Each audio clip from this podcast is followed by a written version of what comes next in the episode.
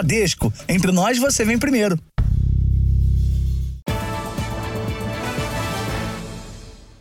Olá, boa noite. Boa noite. O primeiro grupo de sequestrados pelos terroristas do Hamas foi libertado hoje. No total, 24 pessoas atravessaram de Gaza para o Egito e depois foram levadas a Israel.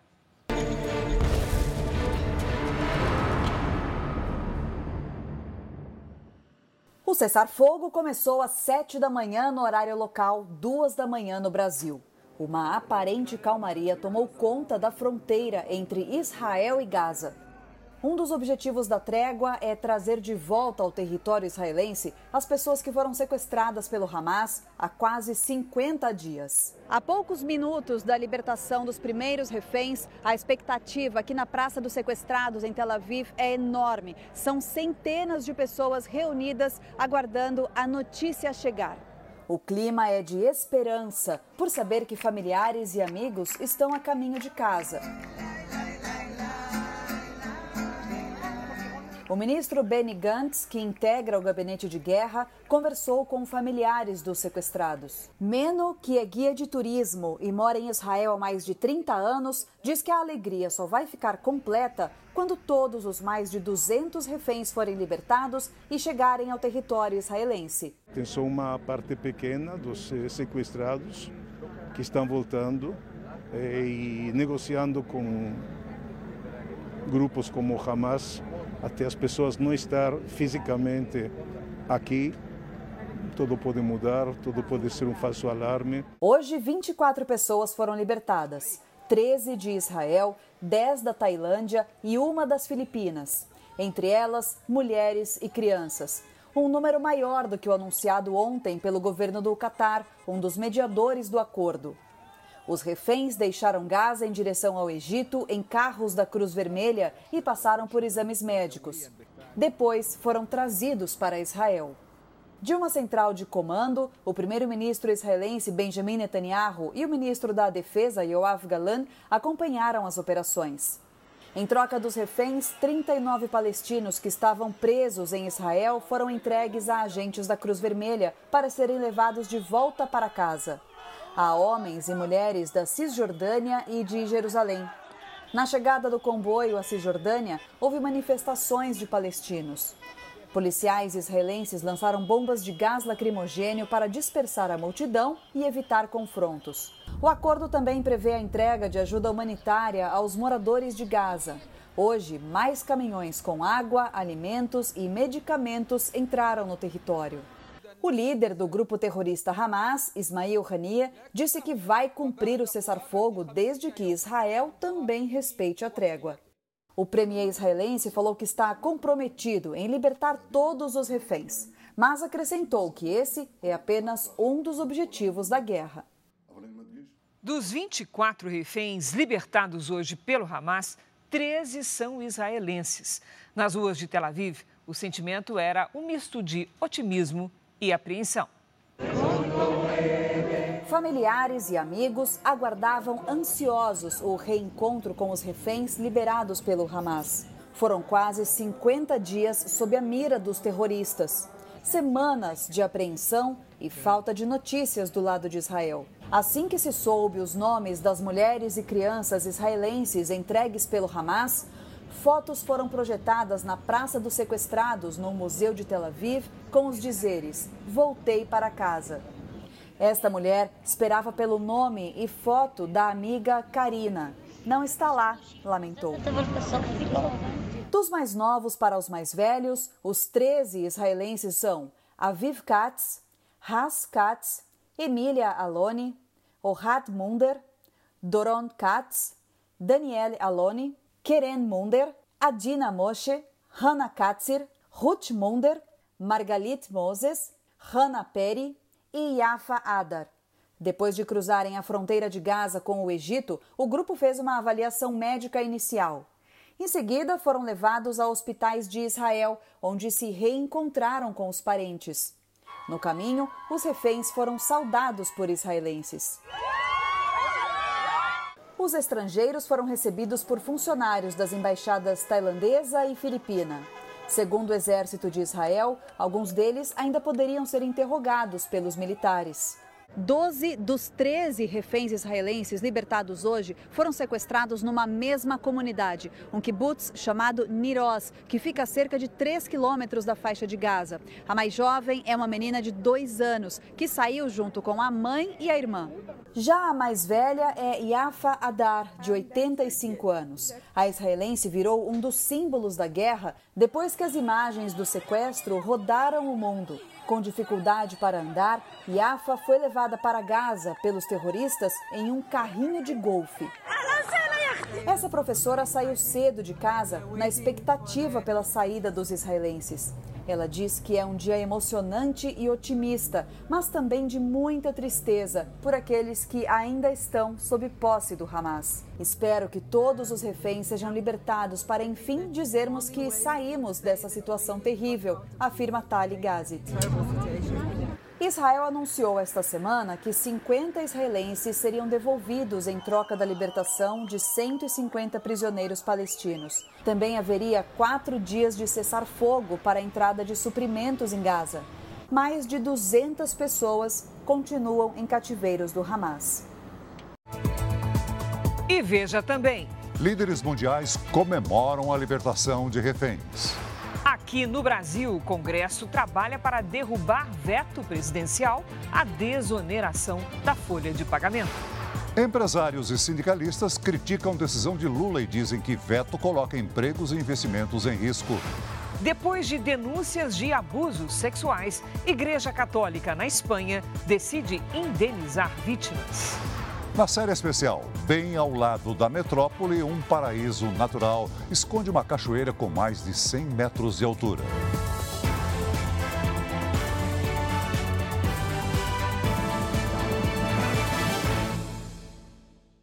Oferecimento: Bradesco. Quem conhece o truque não cai em cilada.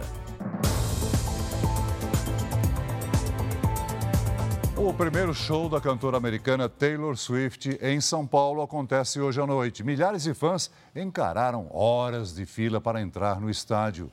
Mas muitos não vão acompanhar a apresentação porque foram enganados por cambistas. Só este ano foram registradas quase 300 queixas na polícia relacionadas a ingressos falsos para shows internacionais na capital paulista. Cinco horas de estrada entre Ribeirão Preto e São Paulo. Foi o que esta jovem, que não quer mostrar o rosto, enfrentou para tentar comprar o ingresso para o show de Taylor Swift. Pela internet ela não conseguiu, porque as entradas se esgotaram rapidamente. Tentou então ingressos que eram vendidos por duas mulheres, supostamente ligadas à empresa que realiza o espetáculo. A gente sofreu um golpe muito grande. É... Tenho amigos que perderam 14 mil reais nesse golpe. E, e aí eu tô sem o ingresso, não consegui comprar até agora. Por mensagem, a falsa vendedora informou que o ingresso para a pista premium custava 700 reais. A vítima fechou a compra, mas a entrada nunca foi enviada. De acordo com o levantamento feito pela polícia, só este ano foram registrados quase 300 boletins de ocorrência por estelionato relacionados à venda de ingressos falsos para shows internacionais, como o de hoje. A maioria das pessoas lesadas tentou comprar o ingresso pela internet. Para ajudar os fãs que tiverem problemas deste tipo, a Delegacia de Atendimento ao Turista instalou um posto dentro do estádio, onde serão realizados os shows da cantora. Eles podem registrar uma ocorrência. É, isso pode ser feito de modo eletrônico, através da delegacia eletrônica no site da polícia, ou até mesmo na Deatura, delegacia que estará funcionando no estádio. No fim da tarde, milhares de fãs já enfrentavam dois quilômetros de fila para entrar. A Milena, filha do Alfredo, conseguiu ingresso, mas a Maria Eduarda, neta da dona Nilva, não. Ainda assim, ela veio de Santa Bárbara do Oeste, interior paulista, para tentar ver o show, hoje, amanhã ou domingo. Se eu não conseguir entrar, eu vou ficar escutando daqui de fora. o que importa é ouvir. Se a Maria Eduarda vai conseguir ver a artista favorita, só o tempo vai dizer. Mas se conseguir, certamente vai esquecer as horas que perdeu atrás de um ingresso original e vibrar.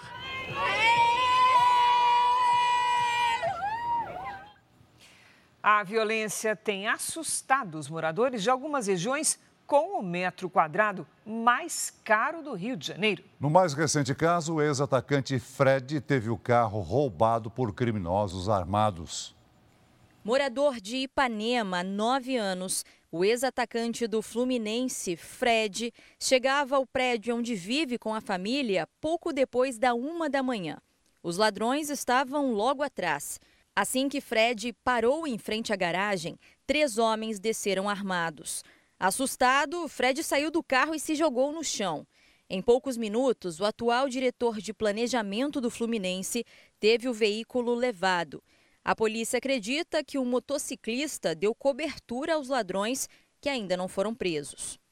No Leblon, bairro vizinho ao de Fred, mais uma ação violenta.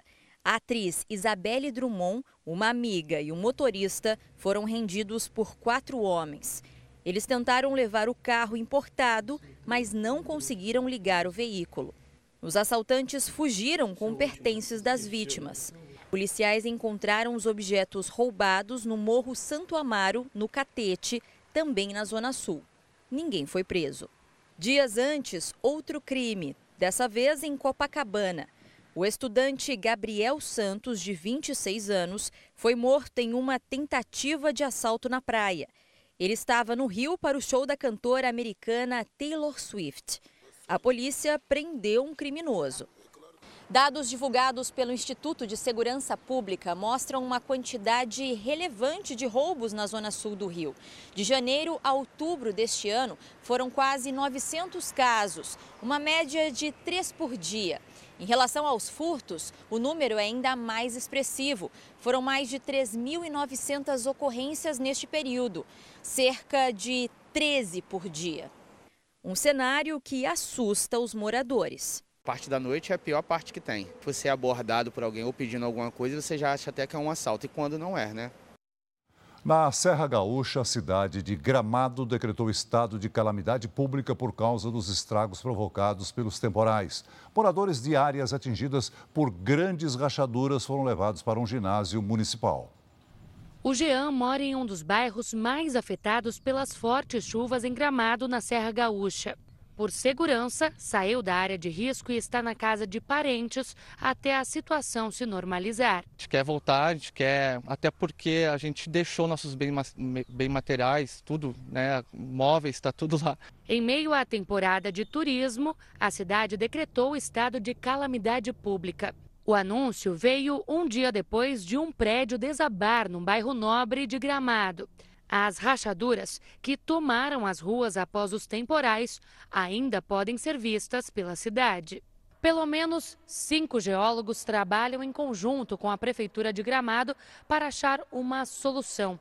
Até a próxima segunda-feira, deve ser definida uma saída para o excesso de água que se acumulou em diferentes pontos da cidade. Enquanto isso, famílias são acolhidas neste ginásio municipal até que possam voltar para casa. A nossa, onde a gente morava, começou o chão a ceder, a erguer, levantar, né? E os vizinhos também, né? Daí todo mundo ficou apavorado e saiu. O Ministério Público do Rio Grande do Sul solicitou uma audiência urgente para pedir um novo mapeamento de risco em Gramado. Em 2016, uma ação civil pública já havia sido protocolada contra o município por conta das áreas de alto risco de deslizamentos de terra. Hora da previsão do tempo. Depois do calorão, hoje em São Paulo, a temperatura não passou dos 18 graus. Foi a tarde mais fria da primavera. Já está conosco a Giovana Rizardo. Oi, Giovana, boa noite. Esse tempo fresquinho vai durar mais alguns dias? Vai sim, durante todo o fim de semana. Cris, boa noite para você, para o Celso e a você que nos acompanha. O motivo das temperaturas mais baixas está aqui, há muitas nuvens entre São Paulo e o Acre. A frente fria que trouxe toda essa nebulosidade segue até o sul da Bahia amanhã. Mas as nuvens não vão embora por causa dos ventos da região norte e dos ventos úmidos do mar. O alerta para chuva forte continua em todas as áreas destacadas no mapa. No leste do Paraná, em São Paulo e no Rio de Janeiro, há risco de deslizamentos. Sábado, com tempo firme no Rio Grande do Sul, Santa Catarina e na maior parte do Nordeste. Pelo Brasil, as temperaturas ficam assim. Em Porto Alegre, máxima de 24 graus. Em Belo Horizonte, Rio Branco, 29. Campo Grande, 26. João Pessoa, 31. Palmas, máxima de 35 graus e Belém, 33. Em São Paulo, a chuva aperta entre hoje e amanhã e há risco de alagamentos. Máxima de 18 graus. No domingo, sobe para 21. A partir de segunda-feira, esquenta e pode ter chuva passageira. Tempo delivery para Ruth do Carmo de Guarulhos, São Paulo. Vamos lá. Oi, Ruth. Além da chuva e do frio, o fim de semana vai ter neblina densa, principalmente no amanhecer e no fim do dia. No sábado faz 19 graus, no domingo 22. Na segunda-feira, o sol aparece mais aí durante o dia. Agora a vez da Cibele de Paulista, Pernambuco. Boa noite, Cibele. Amanhã vai ter muito sol e poucas nuvens com máxima de 30 graus. No domingo e na segunda-feira pode até chover, mas o calor de 29 continua. Mande o seu pedido para o Tempo Delivery com a hashtag você no JR. Cris e Celso, bom fim de semana. Para você também, Gi. Valeu, Giovana. Ainda nesta edição, veto de Lula, desoneração da Folha repercute mal e Congresso deve rejeitar decisão do presidente. As belezas e os perigos de uma área ainda selvagem da Mata Atlântica, bem ao lado da maior metrópole do Brasil.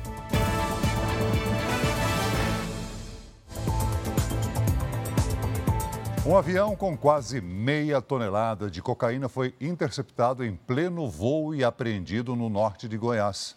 Três brasileiros, além de um boliviano que pilotava a aeronave, foram presos. A quantidade de cocaína apreendida dentro deste avião é avaliada em 37 milhões de reais. A aeronave foi adaptada para fazer viagens mais longas. Com um tanque extra de 100 litros de combustível, os traficantes conseguiam voar até 7 horas sem parar para abastecer. Mas desta vez precisaram parar ao serem interceptados no ar. O avião levava 476 quilos da droga. Uma aeronave aí, Cessna, aí, modelo acho 210, que é bem visada pelo crime organizado aí pelos traficantes para utilizarem o transporte de drogas aí. A aeronave saiu da Bolívia e aterrissou em uma pista clandestina na zona rural de Minasul, a 480 quilômetros de Goiânia. Quatro pessoas foram presas em flagrante. O piloto, que afirmou ser capitão da reserva da Força Aérea da Bolívia, e três brasileiros. Segundo a Polícia Federal, o avião teve o prefixo de identificação clonado. Os investigadores afirmam que os traficantes internacionais têm adotado uma prática cada vez mais comum: comprar terras em nome de laranjas para construir pistas de pouso e decolagem clandestinas.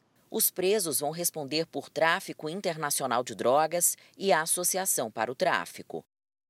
Dois funcionários de um supermercado morreram após o teto da loja desabar em Jaboatão dos Guararapes, Pernambuco. Outras cinco pessoas foram resgatadas dos escombros. O local seria inaugurado hoje, mas, de acordo com a prefeitura, não houve solicitação de funcionamento ou de reforma no imóvel. Uma perícia será feita para descobrir as causas do acidente. O ex-campeão paralímpico sul-africano Oscar Pistorius vai deixar a prisão no começo do ano que vem. Pistorius ganhou o direito à liberdade condicional depois de cumprir metade da pena. Ele foi condenado a 13 anos de prisão em 2017 pelo assassinato da namorada. O ex-atleta alegou inocência, dizendo que atirou na porta do banheiro por achar que se tratava de um ladrão. Pistorius perdeu as pernas ainda na infância e usava próteses de carbono. Veja a seguir: reféns libertados pelo grupo terrorista Hamas começam a chegar a hospitais em Israel. Congresso pode derrubar veto de Lula à desoneração da folha na semana que vem.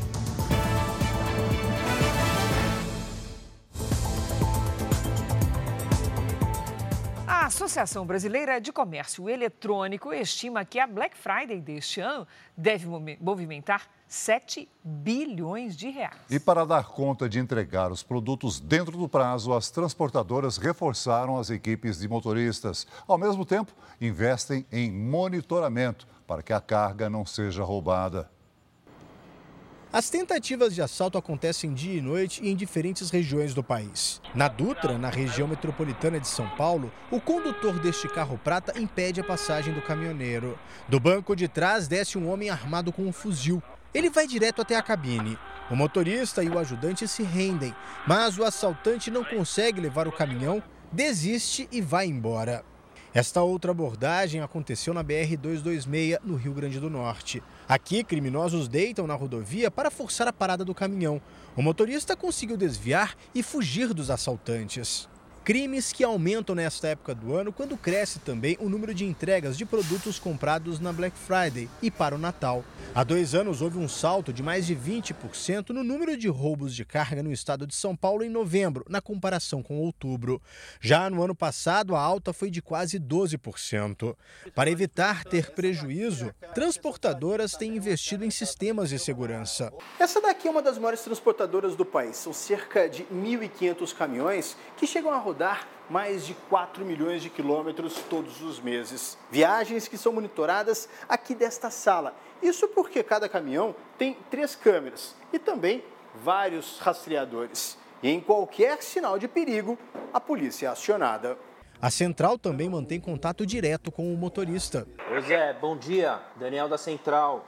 A frota é monitorada por quase 5 mil câmeras e 20 mil rastreadores. Investimento alto, mas que já traz retornos. Hoje, pelo menos 10% do orçamento da área é voltado para a questão de segurança. Todo esse investimento conseguiu inibir e conseguiu também fazer com que não se consumasse o roubo. Bem melhor é, trabalhar sabendo que tem alguém olhando pela gente, né? alguém é, cuidando da gente. A libertação dos reféns que estavam em poder dos terroristas do Hamas repercutiu em todo o mundo.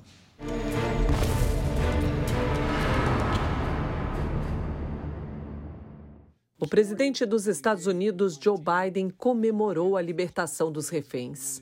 Ele agradeceu ao primeiro-ministro de Israel, Benjamin Netanyahu, e aos líderes do Egito e do Catar que participaram da operação. Biden afirmou que o resultado é só o início do processo e disse que espera nos próximos dias que dezenas de reféns retornem às suas famílias. Entre os 239 reféns, há pessoas de 40 países como Alemanha, França, Portugal e Reino Unido. O ministro das Relações Exteriores de Israel, Eli Cohen, convocou hoje os embaixadores da Espanha e da Bélgica para uma reunião. Ele condenou declarações dos dois países que seriam de apoio ao terrorismo. Durante uma visita ao Oriente Médio, o primeiro-ministro espanhol Pedro Sánchez defendeu que a União Europeia reconheça o Estado da Palestina. Posição também defendida pelo premier da Bélgica, Alexander De Croo, que participou da coletiva de imprensa na fronteira entre o Egito e Gaza. Aqui na Europa, o pedido é por um cessar-fogo maior. O porta-voz da Organização das Nações Unidas, Jens Lerck, disse hoje que um prazo mais longo iria beneficiar tanto Israel quanto o povo de Gaza, até mesmo para a entrada de ajuda humanitária nas regiões mais destruídas. O ministro das Relações Exteriores britânico, David Cameron, está em Israel. Ele visita a região do conflito pela primeira vez desde que assumiu o cargo em demonstração de apoio ao país. Cameron publicou em uma rede social que é um grande alívio ver os reféns liberados. Em Jerusalém, o ministro britânico se reuniu com representantes das Nações Unidas para discutir a questão humanitária em Gaza. Os reféns liberados pelo Hamas começaram a chegar aos hospitais israelenses. Vamos saber dos detalhes ao vivo com a nossa correspondente no Oriente Médio, Denise Odorici. Olá, Denise, boa noite. Boa noite, Cris. Boa noite, Celso. Nós estamos num desses hospitais que foram preparados para receber os reféns. Esse aqui é um centro médico especializado em saúde infantil. Os reféns chegaram aqui de helicóptero. Quando as aeronaves pousaram, os profissionais do centro médico que aguardavam no heliponto aplaudiram. quatro crianças três mães e uma avó vieram aqui para esse hospital. E o estado de saúde de todos é considerado bom. A diretora aqui do local afirmou que a equipe médica vai fazer de tudo para ajudar os libertados. E o governo de Israel já recebeu a lista de quem deve ser libertado pelo Hamas amanhã, que é o segundo dia da trégua.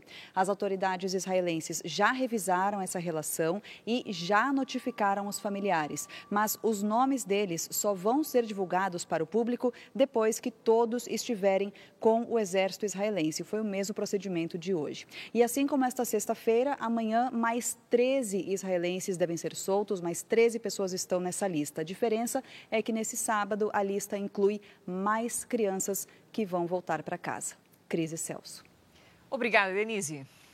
O veto do presidente Lula à prorrogação da desoneração da folha de pagamento teve repercussão imediata e negativa entre deputados e senadores. O Congresso deve derrubar a decisão e os parlamentares já trabalham para que isso aconteça na próxima semana. Enquanto o parlamento se articula, o governo tenta se justificar. O ministro Fernando Haddad disse hoje que é preciso corrigir distorções tributárias e que vai apresentar ao Congresso uma solução alternativa para a desoneração. Só que não disse qual vai ser e nem explicou por que a solução não foi apresentada antes, já que o projeto que prorroga a desoneração passou pela Câmara dos Deputados e pelo Senado. Um milhão de empregos correm risco por causa do veto do presidente Lula. A medida reduz custos trabalhistas dos 17 setores da economia que mais empregam no país. Eu não estou alheio ao problema que isso pode acarretar, né? embora não, no, no, o meu papel aqui não é ficar cedendo a chantagem nem a. Eu tenho que ter clareza do que eu tenho que fazer. Cada um tem que fazer a sua parte. Eu, nós estamos fazendo a nossa aqui e nós vamos apresentar uma solução que nos parece a mais adequada para resolver esse problema. A relatora do projeto na Câmara reclama da demora do governo em apresentar propostas que possam impedir demissões. Por que, que isso não foi apresentado antes? Por que, que não foi discutido? Eu mesmo, como relatora da matéria, não fui procurada nenhuma vez pelo governo, né, que deixou o projeto tramitar, que uh, não, não, não conversou com, com, com, as, com as, os setores né, que hoje tem a possibilidade da desoneração da folha, que contam com isso. O autor do projeto discorda do ministro da Fazenda. Consideramos uma decisão equivocada, é uma decisão que traz uma angústia tanto para quem empreende quanto para quem trabalha. Né? A tradução política dessa decisão é aumentar o custo do emprego, fica mais caro contratar pessoas, manter empregados, e isso pode trazer um grave problema. O lado errado é aumentar o custo do emprego. O lado errado é aumentar a carga tributária para quem produz e tornando o emprego mais caro. Porque qual será a alternativa de quem não suporta esse aumento? Ou vai demitir, ou vai substituir o empregado por máquinas, robôs, pela automação, a inteligência artificial, e isso prejudica pais e mães de família, jovens que querem uma primeira oportunidade. A prorrogação já havia sido sancionada em 2021 pelo ex-presidente Jair Bolsonaro. No mesmo ano, o então ministro do Supremo Tribunal Federal, Ricardo Lewandowski, entendeu que a lei é constitucional. O Congresso tem a palavra final sobre o veto do presidente Lula. E os parlamentares podem derrubar essa decisão já na próxima terça-feira. A prorrogação da desoneração da folha de pagamento foi aprovada por ampla maioria na Câmara e nem precisou de contagem de votos no Senado. Por isso, a repercussão política foi amplamente negativa entre deputados e senadores. É simplesmente inacreditável, neste cenário onde estamos inseridos, o governo querer aumentar imposto e dificultar a geração de emprego. Nós iremos trabalhar lá no, no Congresso, na Câmara dos Deputados, para derrubar esse veto absurdo. Um projeto que foi aprovado por unanimidade na Câmara, no Senado, né, que é prorrogação, não é instituição de incentivo. É, as empresas precisam planejar, ninguém trabalha como governo que não tem planejamento nenhum. Então, você precificar preços, né, você precisa saber qual é a, a forma de tributação. O presidente do Senado, Rodrigo Pacheco, defendeu a desoneração e disse que o Congresso vai analisar o veto do presidente. A questão da desoneração da folha de pagamento, ela tem uma razão de ser. Ela não é pura e simplesmente um benefício ao acaso. É, o país precisa gerar emprego, as, as empresas que geram muito emprego precisam sobreviver. Nós vamos ouvir o ministro da Fazenda e vamos tomar a decisão oportuna numa sessão do Congresso Nacional para apreciar esse veto. Entidades empresariais e sindicatos de trabalhadores são unânimes em criticar o veto do presidente Lula à prorrogação da desoneração da folha de pagamento. De acordo com os setores que mais empregam, o Congresso precisa derrubar o veto para evitar uma onda de demissões pelo país. A reação dos 17 setores incluídos na desoneração foi imediata e firme. O descontentamento reuniu do mesmo lado representantes das entidades empresariais e de trabalhadores, que são unânimes ao afirmar que o veto do presidente Lula coloca em risco os empregos de ao menos um milhão de brasileiros. Esse veto vai contra o melhor programa social que existe, que é o emprego, o emprego formal, que é o que o Brasil sempre está discutindo, que nós temos que avançar e aumentar. Mais da metade da sociedade que trabalha está na informalidade. Sem a desoneração, investimentos e contratações ficam comprometidos. Os 17 setores empregam 9 milhões de pessoas, com carteira assinada, e ficaram indignados com o veto de Lula. É um regime de 12 anos e esse é o regime normal das empresas, que é o que a gente está acostumado a trabalhar. Mudar esse regime agora, ainda mais num ano onde os, os alguns setores não vão bem, é, pega, por exemplo, o setor de máquinas e equipamentos está com uma queda de faturamento de 10%, isso não, não, não, não chega numa boa hora para os empresários que vão ter um aumento de custo para manter empregos. A desoneração está em vigor desde 2012. De lá para cá, mesmo com crises econômicas, pandemia e outros fatores externos, como as guerras, permitiu a manutenção dos empregos e a geração de novas vagas no mercado de trabalho. A desoneração é muito inteligente. Ela tributa menos quando a empresa cai o seu faturamento. Então, ela está numa situação pior, ela vai pagar menos porque é parte do seu faturamento. Quando a empresa melhora, ela vai pagar mais tributo. O segundo ponto positivo é que para aquelas empresas, principalmente da indústria, como é o caso nosso, é, que exportam muito, e nós exportamos 14 bilhões de dólares por ano, a desoneração não cobra o imposto sobre o bem exportado. A decisão do presidente Lula também pegou de surpresa os sindicatos dos trabalhadores dos setores que estão na desoneração. Agora, as entidades pretendem reforçar a pressão aos parlamentares em Brasília para que o veto seja derrubado na Câmara dos Deputados e no Senado e evitar uma onda de demissões. Eles falam em torno de 30% dessa mão de obra. Então é preocupante, lógico que eu estou falando, o movimento sindical vai enfrentar isso, vamos achar caminhos que não seja demissão, mas causa uma instabilidade muito grande na cabeça dos trabalhadores. Os empresários também vão cobrar que o Congresso derrube o veto. Em nota conjunta, 26 entidades disseram que têm plena confiança que o Poder Legislativo irá reafirmar sua decisão sobre a prorrogação desta importante política pública pró-emprego. A expectativa é que as presidências e lideranças do Senado Federal e da Câmara dos Deputados pautarão e derrubarão o veto 38, com a necessária urgência e amplo apoio dos parlamentares, assim como ocorreu durante a tramitação do projeto de lei. A indústria têxtil confecção, que enfrenta uma concorrência mundial é tremenda com países que não têm todos esses encargos que nós temos, ela vai sofrer mais ainda do que já vem sofrendo. Portanto, é um equívoco, a nosso ver, e nós vamos trabalhar legitimamente e democraticamente no Congresso Nacional para reverter esse veto. A construção civil, que entre os 17 setores é o que mais emprega, com 2 milhões e 800 mil empregos formais, já começou a ser afetada. Todo mundo agora começa a fazer continha, especial o meu setor. 36 mil empresas pequenas, que eles dão orçamento para ficar por dois anos em média é, e o que, que eles vão fazer? Quer dizer, eles encerram o ano para dar continuidade do ano que vem e eles começam a observar, olha, se a minha margem de lucro é 2%, como é que eu vou fazer uma diferença agora para compensar 15,5%?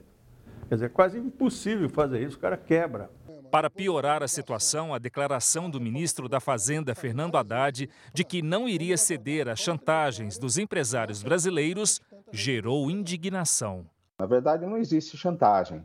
O que existe é uma situação onde, inclusive, temos o apoio de todos os sindicatos laborais. Ou seja, é um entendimento, inclusive, de todos os laborais, que o fim da desoneração irá prejudicar e gerar desemprego no setor. O ministro Haddad ele falou em chantagem dos setores, mas ao buscar maneiras para conter o rombo das contas públicas, o governo está olhando para o lado errado. Ele está penalizando quem gera emprego, quem gera renda, quem gera consumo. E isso tudo faz a economia girar e aumenta a arrecadação, tanto da União, dos estados e dos municípios. Veja a seguir: depois de denúncias de abusos sexuais, a Igreja Católica anuncia que vai indenizar vítimas na Espanha. Depois de pressão do Planalto, o preço dos combustíveis deve cair nos próximos dias. Uma trilha usada por Dom Pedro I e ainda com Mata Atlântica preservada, bem ao lado da maior metrópole do país. É na série especial.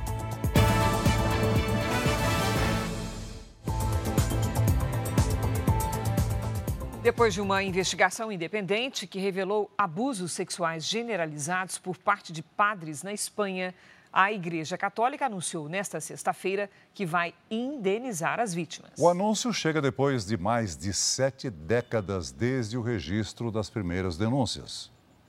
O anúncio foi feito pelo alto clero da Igreja Católica Espanhola.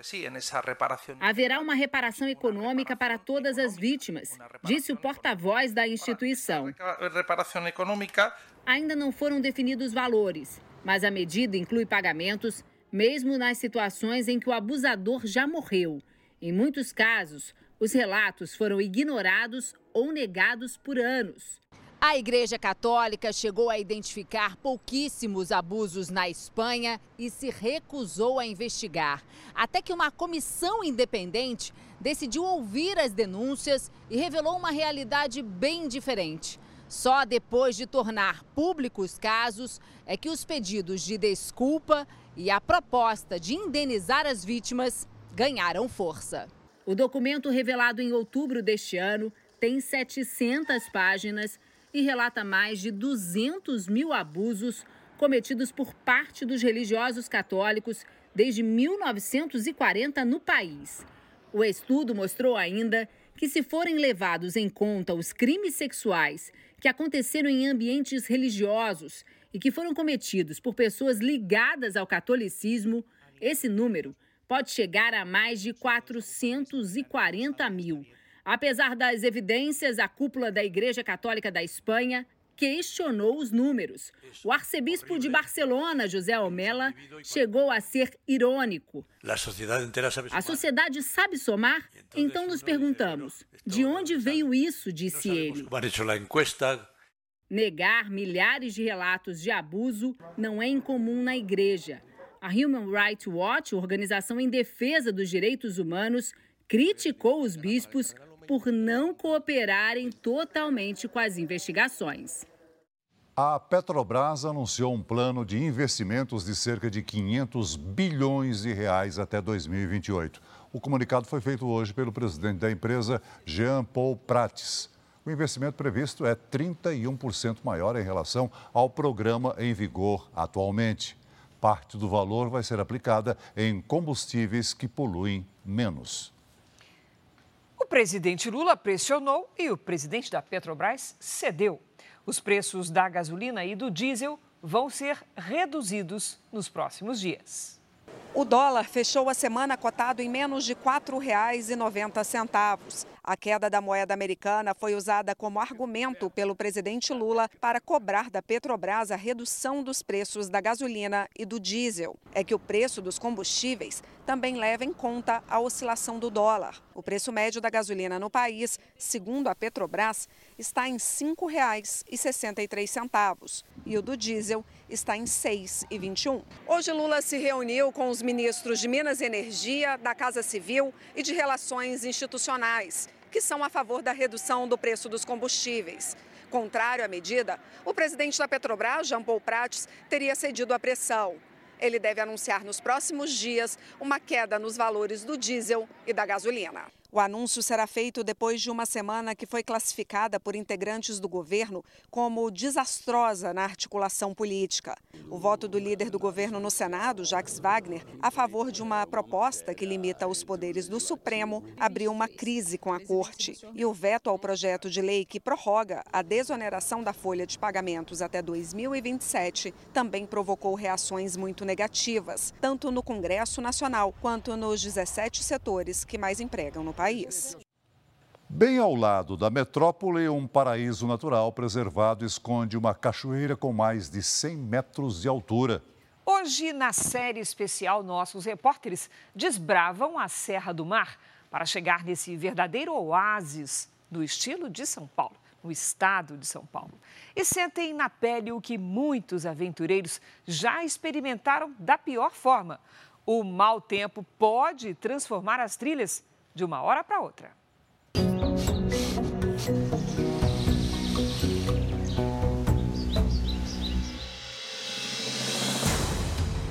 Imprevistos. A bota do Bruno, nosso operador de drone, abriu. E dificuldades. Nessa trilha a gente sobe e desce seis morros. Essa aqui é só a primeira subidinha. Até a chegada a um lugar maravilhoso. Tudo ao lado da maior cidade do país. Entre o movimento da Grande São Paulo e a Baixada Santista, a mais populosa área no litoral do estado, um refúgio preservado da Mata Atlântica na Serra do Mar. Até a entrada do parque, na cidade de São Bernardo do Campo, a estrada é boa. Mas é só descer do carro e o conforto fica para trás. Agora são 9 e 10 da manhã, a gente está a 750 metros do nível do mar e a gente vai começar a trilha. Não é o melhor dia para se visitar uma cachoeira, dá para ver aí pela visibilidade, 4,5 km e meio para ir e mais 4,5 km e meio para voltar. Um guia que conhece os segredos da mata e uma bióloga fazem parte da equipe. A primeira parada, a grandiosidade da Serra do Mar. Olha o tamanho dessa samambaia aqui. Tem uns 5 metros, pelo menos. Que é o maior corredor da Mata Atlântica do Brasil. Por a gente estar no topo de serra, então tem essa característica de neblina também mais densa, né, ocorre com mais frequência aqui. A equipe diminui o ritmo para dar passagem na trilha a um bicho esquisito, o minhocossu. Ele é um verme, né? ele pode chegar até um, até um metro de comprimento. Aqui nessa área de região mais alagada é mais comum a gente encontrar esse, essa espécie de animais. Aqui tem muita natureza e tem muita história também. Essa aqui, ó, onde a gente está passando, esse caminho é a calçada do Lorena. Dom Pedro I passou por aqui. Como é que foi essa história? Exatamente. 1822, ele desceu aí no dia 5 para resolver uma pendência com os irmãos Andradas e subiu no dia 7 para dar o grito da independência direto no Rio Piranga. Mesmo a poucos quilômetros de São Paulo, animais silvestres grandes são encontrados no parque. Um olhar clínico de bióloga aqui, a Rafa já achou uma pegada de anta mesmo com o tempo desse jeito. A gente tem também que atravessa aqui o veado mateiro. Aqui nessa mesma trilha, nesse mesmo ponto, o Diego já flagrou com o celular um veado mateiro. A chuva é constante. Pequenos córregos se formam em locais normalmente secos. O caminho, já escorregadio, fica pior, principalmente nas descidas. As subidas exigem mais fisicamente, cansam, mas as descidas são mais perigosas. Essas pedras são muito lisas perigo de escorregar aqui é grande. Quem sofre são os calçados, itens fundamentais em áreas como estas. A bota do Bruno, nosso operador de drone, abriu o bico aqui. A gente vai tentar fazer uma operação para ele continuar na trilha, né? À medida em que avançamos na trilha, o curso d'água ao nosso lado fica maior, sinal de que estamos perto do destino, a cachoeira de 130 metros de quedas.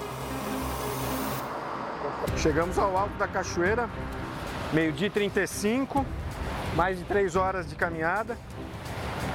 O lugar é maravilhoso, mesmo com esse tempo. Agora a gente não pode ficar muito tempo aqui. Normalmente teria alguns lugares para a gente mergulhar, mas o guia já identificou que está perigoso, o nível está aumentando, o nível d'água. Então, existe o risco de uma enxurrada, uma cabeça d'água vir arrastar todo mundo. Hoje não está seguro. Segurança que é fundamental se a gente quisesse avançar. A cabeça d'água é provocada por uma pancada de chuva intensa e localizada na cabeceira de um rio. A grande quantidade de água repentina forma uma espécie de onda que arrasta o que estiver no caminho. O que aconteceu num dia chuvoso como hoje com esse homem e essa mulher? Eles desapareceram quando faziam uma trilha na Serra do Mar. Essas imagens foram feitas no começo da caminhada, quando todos do grupo estavam juntos. Mais tarde, a descoberta. Eles foram levados por uma cabeça d'água ao atravessarem o rio. Segundo os bombeiros, a corda usada por eles provavelmente se rompeu. Os corpos de José de Alencar e de Marli dos Anjos nunca foram encontrados fenômeno comum em épocas de tempestades, é um dos maiores riscos para quem visita cachoeiras. Ela vem de repente, né? A gente se atenta a essas pequenas evidências para poder se sair do risco. E aí, a melhor coisa, aqui a gente está tranquilo. Aqui a gente está tranquilo. Uma situação frequente na Serra do Mar, o tempo muda a qualquer momento. E a cachoeira pode se revelar ainda mais bonita experiência tão próxima dos grandes centros não deixa dúvidas sobre a importância das áreas preservadas para os animais, para as plantas, para o ar que respiramos e a água que bebemos.